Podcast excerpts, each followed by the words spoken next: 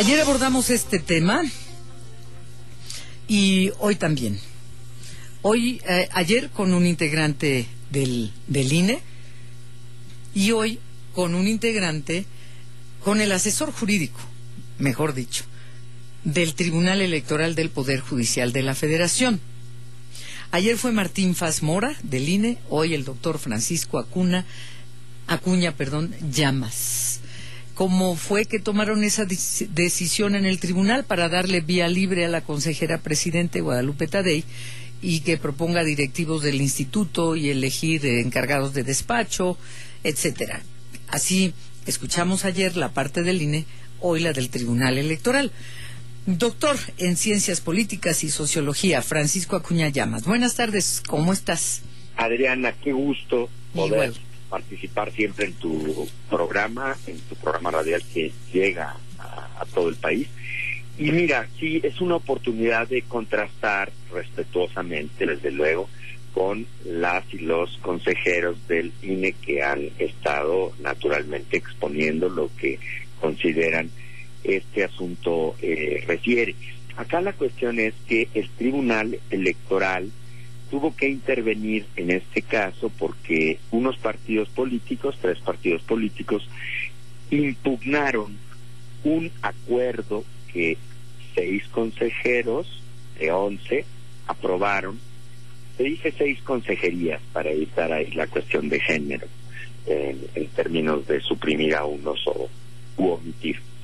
Eh, seis consejerías aprobaron unas reglas eh, muy elaboradas eh, con el ánimo seguramente de, de destrabar la cuestión que ha impedido que haya titulares eh, o los mejores encargados de despacho que pueda haber para 11 eh, áreas técnicas de, importancia mayor, empezando por la Secretaría Ejecutiva del Consejo General y otras que son unidades y direcciones ejecutivas.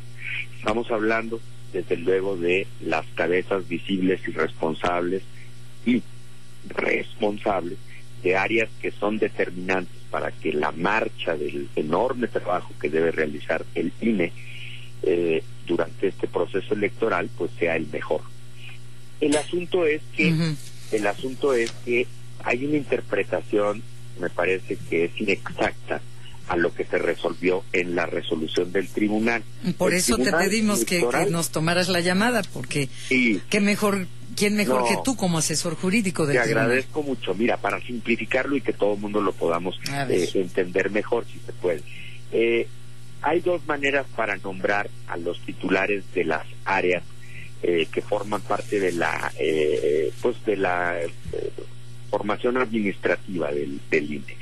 Una es nombrar titulares. ¿Qué quiere decir esto? Pues son nombramientos eh, que gozan de todo el respaldo del Pleno. En este caso, de 11 eh, consejeros se requiere que 8 estén de acuerdo en esos perfiles. Cuando se logra ese consenso, se nombra a los que son titulares, vamos a decirlo así, nombrados de manera definitiva eh, para realizar una función muy específica para la cual se presume o se tiene que haber demostrado muchas capacidades y cualidades y trayectorias. Muy bien. Pero cuando no hay consensos, porque no se forman los ocho votos para que se puedan nombrar titulares, el INE, en este caso, por disposición de la ley y del reglamento vigente desde hace años, esto no es una ley nueva, ni es un reglamento nuevo, se prevé una salida que le podemos llamar remedial, esas de por mientras, mientras que se forman los consensos para que se nombre a los titulares, que son los que van a tener un nombramiento definitivo y estable en el tiempo, pues bueno, se nombra encargados de despacho, que son las eh, personas que eh, presumimos igualmente deben cumplir una serie de características para que sean idóneos, pero la diferencia está en que para estos casos, dado que la presidencia del INE no puede nombrar titulares porque sus propuestas no han llegado a buen término porque le faltan votos, esos ocho que se requieren mínimo, bueno, pues entonces hay una solución remedial que prevé la ley, pero sobre todo el reglamento. Dice, bueno, en esos casos, presidencia del INE tiene que pues hacer valer unas potestades que están ahí desde antes, mucho antes, para que el presidente o la presidenta designe a encargados de despacho. Esto de ninguna manera quiere decir que se evite o que se impida o que se, le dé la manga ancha, como se ha dicho, para que quien preside ahora tenga que, tenga con toda comodidad que evitar eh, conciliar y que evitar conseguir consensos. No, esta es una solución que se da porque hay una cuestión extraordinaria. Hay 11 áreas de primerísimo nivel que están acéfalas, unas y otras con encargados de despacho. Eh, eh, requieren reforzar esa, esa situación. Sí, eh, el tema es y a ver qué, qué, respondes a esto, por favor. el Tribunal Electoral no es responsable de que en el INE no se hayan puesto de acuerdo, por supuesto, eso que quede bien claro.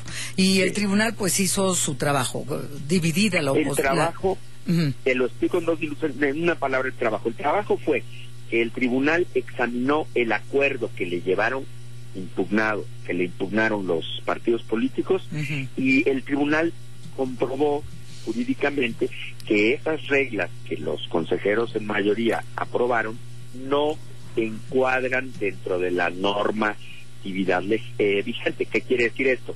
Que esas eh, reglas, algunas de ellas eh, van superan o van más allá que la ley vigente y otras va más allá del reglamento. Eso es lo que hizo el tribunal. Dijo, a ver, pues de ninguna manera hay una estimación negativa a lo que hicieron en cuanto a sus contenidos. Pueden ser magníficas estas reglas. El asunto es que por deber jurídico, ninguna regla de rango inferior, ningún acto jurídico, en este caso un acuerdo, puede ir en contra de lo que dice o ir más allá de lo que dice el reglamento y a su vez la ley. Ok. Eh, la consejera del INE, Dania Rabel, dice que el tribunal contraviene la normatividad vigente en el, en el INE y que se contraviene lo establecido, específicamente dijo en el artículo 16, numeral 2, inciso C del reglamento interior del INE. No sé a qué se refiere a eso, pero bueno, ella es consejera y tú, yo sé que tú sí sabes eso.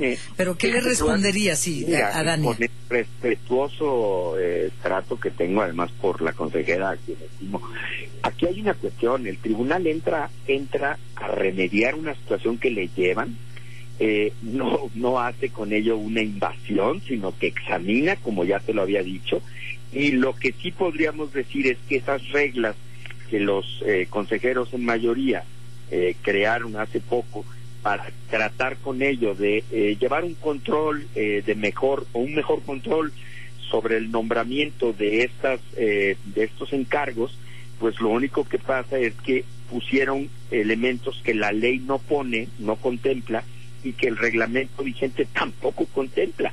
Y estas reglas, que son un, entre siete y ocho reglas, aquí eh, tengo lo que importa, bueno, este conjunto de reglas, desde luego que se van más allá. Y eso es lo que no es jurídicamente eh, permitido y el tribunal es la máxima instancia eh, en el ámbito de lo electoral, es el Tribunal Constitucional Electoral. Él resuelve la controversia, la, la, la impugnación, dirime examina y con la mayoría que se requiere para resolver, aunque se trata desde luego de un asunto que ha generado una gran polémica, decide que esas reglas que se llaman acuerdos que, nombra, que, fueron creadas para estos efectos que dijimos no tienen validez. O sea, queda anulado ese acuerdo. Pero ¿qué quiere pasar? ¿Qué puede pasar entonces? Bueno, pues que lo, ojalá se puedan generar las condiciones de la regla, que es cuál, pues que haya ocho votos para que se nombre a las mejores personas. Esto quiere decir que la presidencia del INE y los consejeros pueden o deben seguir dialogando, eh, buscando, buscando los perfiles que conforme a la norma pasen la prueba de A, la prueba de fuego, que es los ocho votos mínimos. Puede haber unanimidad. Y mientras que eso no pase, pues eh, la presidencia del INE ya tiene unas potestades que están creadas, están establecidas, pero desde hace mucho desde que nació el IFE de Woldenberg, ya había estas previsiones que cuando no haya los votos suficientes para que haya un consenso para nombramientos estables o titulares, se nombra encargados de despacho. Toda la etapa de estos años hacia acá, más de 30 años, 30 años, ha habido encargados de despacho en momentos en los sí, que sí, lo sabemos. Nada más que una cosa, doctor. Estamos en, para no variar cada seis años, el proceso electoral más grande de la historia con encargados de despacho. Pero, en fin, tengo que despedirte ya, doctor Francisco Acuña. te pues agradezco mucho porque pues ya te escuchamos a ti, eh, leí un párrafo de lo que opina una consejera, tuvimos ayer a otro. Eh, no es el ideal que queremos para un proceso electoral en nuestro país. Punto. Y eso ya sé, no es responsabilidad del tribunal. Pero muchas gracias, doctor Francisco no, A Adrián. Gracias, buenas tardes. Vamos contigo, Sergio Perdomo, porque sí es cierto, Guadalupe Tadei dice, eh, no retrasa